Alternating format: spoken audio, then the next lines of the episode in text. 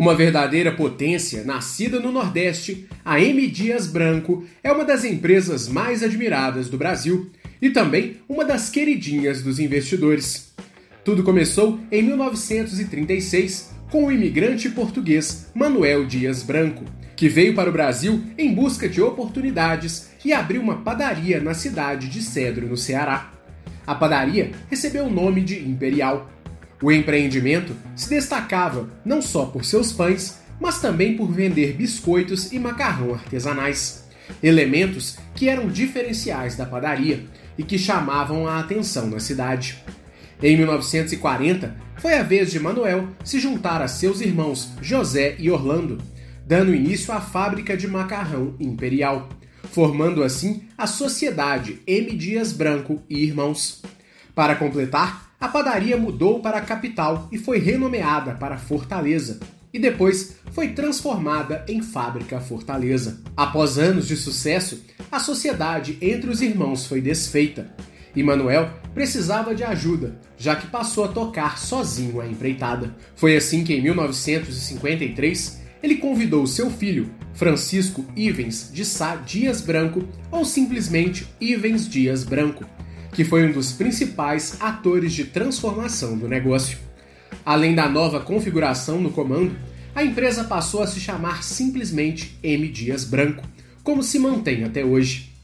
A Ivex é atribuída a ideia de investir em maquinário moderno para dar início à produção de biscoitos em larga escala, que seriam vendidos em diversos pontos da capital cearense. Dessa forma, o negócio não estaria restrito a apenas o seu ponto físico, e os biscoitos poderiam ser vendidos também em outros comércios. Foi assim que surgiu a Pepita, o primeiro grande sucesso da empresa. Depois vieram outros sucessos, como o biscoito Petit Berry e também com a criação do personagem Fortinho como mascote da fábrica Fortaleza, que ajudou na consolidação da imagem da marca junto à população cearense. Além dos biscoitos, a empresa passou também a fabricar massas, que seriam amplamente distribuídas nas regiões norte e nordeste do Brasil. Além da diversificação no leque de produtos, a empresa também continuou expandindo e aumentando a esteira de biscoitos, introduzindo grandes sucessos como o biscoito Cream Cracker. Outra estratégia foi a criação de uma nova marca, a Rochester, que surgiu em 1978 e colocou a empresa em dois patamares diferentes dentro do mercado de biscoitos. Ao longo dos anos seguintes, o sucesso dos biscoitos demandou a criação de uma grande fábrica para conseguir atender a demanda da região. E foi assim que o futuro complexo ganhou sua primeira planta em Eusébio, no Ceará.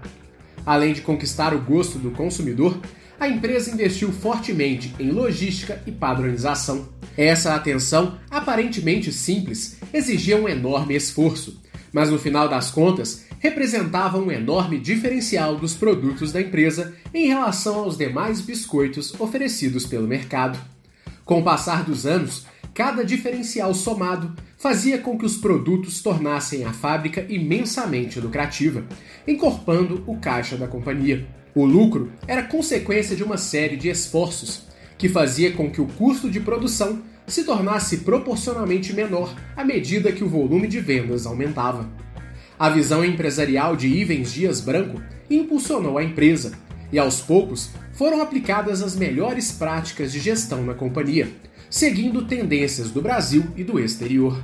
O caixa encorpado não foi retirado e foi reinvestido na própria empresa, possibilitando um ciclo de aquisições de outras empresas que também atuavam no ramo alimentício, mais especificamente no ramo de massas e biscoitos. Cada empresa comprada aumentava não só o portfólio e os pontos de vendas da empresa, como também possibilitava uma cooperação entre as fábricas, que gerava a chamada sinergia, em que a soma do impacto de duas empresas unificadas resultava numa força maior do que a soma do impacto das duas empresas em separado. Em outra vertente, a companhia também investiu na criação de sua própria moagem de trigo, com a construção de uma estrutura nos arredores da cidade de Fortaleza em 1990, permitindo que a companhia controlasse também a matéria-prima para os biscoitos. Com essa adição, a M Dias Branco verticalizou seu processo produtivo e dessa forma a empresa controlava a produção de ponta a ponta, garantindo um padrão ainda maior para os seus produtos. O domínio produtivo fez com que a companhia se tornasse líder absoluta na região nordeste do Brasil.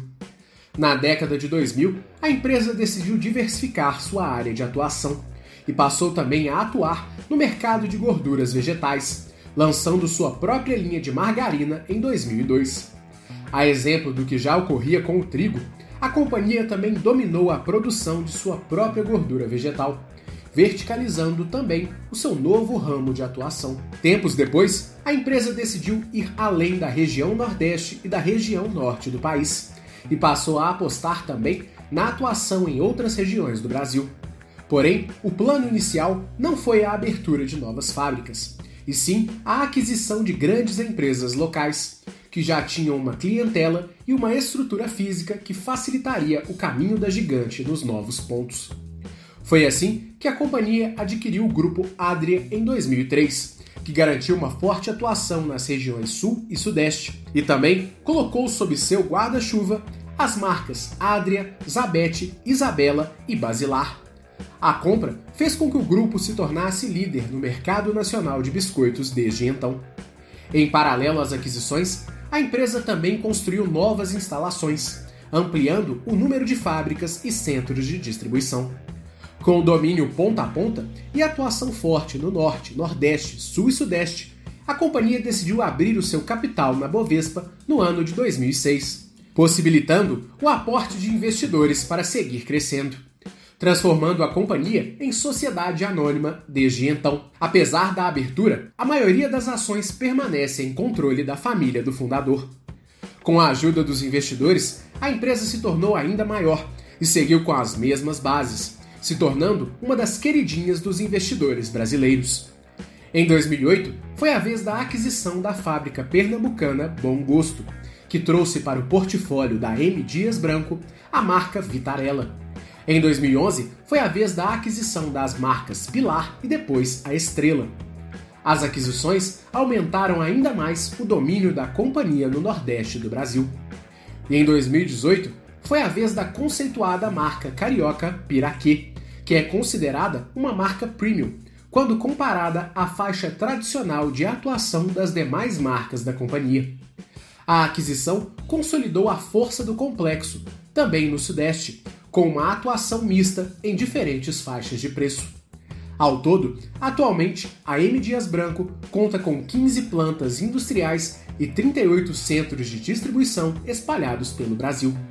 Toda a malha estrutural faz com que os produtos possam ser distribuídos para todos os pontos de vendas espalhados pelo Brasil, mantendo sempre a mesma qualidade e faixa de preço de suas linhas principais reforçando a importância da construção do sistema integrado e da sinergia que reúne as forças industriais de todo o grupo. Dentre os atuais produtos da empresa estão biscoitos, massas, farinha e farelo de trigo, margarinas e gorduras vegetais, bolos, snacks, mistura para bolos e torradas. Toda essa estrutura faz com que a empresa seja a líder nacional no ramo de massas alimentícias e biscoitos, e que continua se esforçando para conquistar ainda mais mercados, como por exemplo o centro-oeste do país.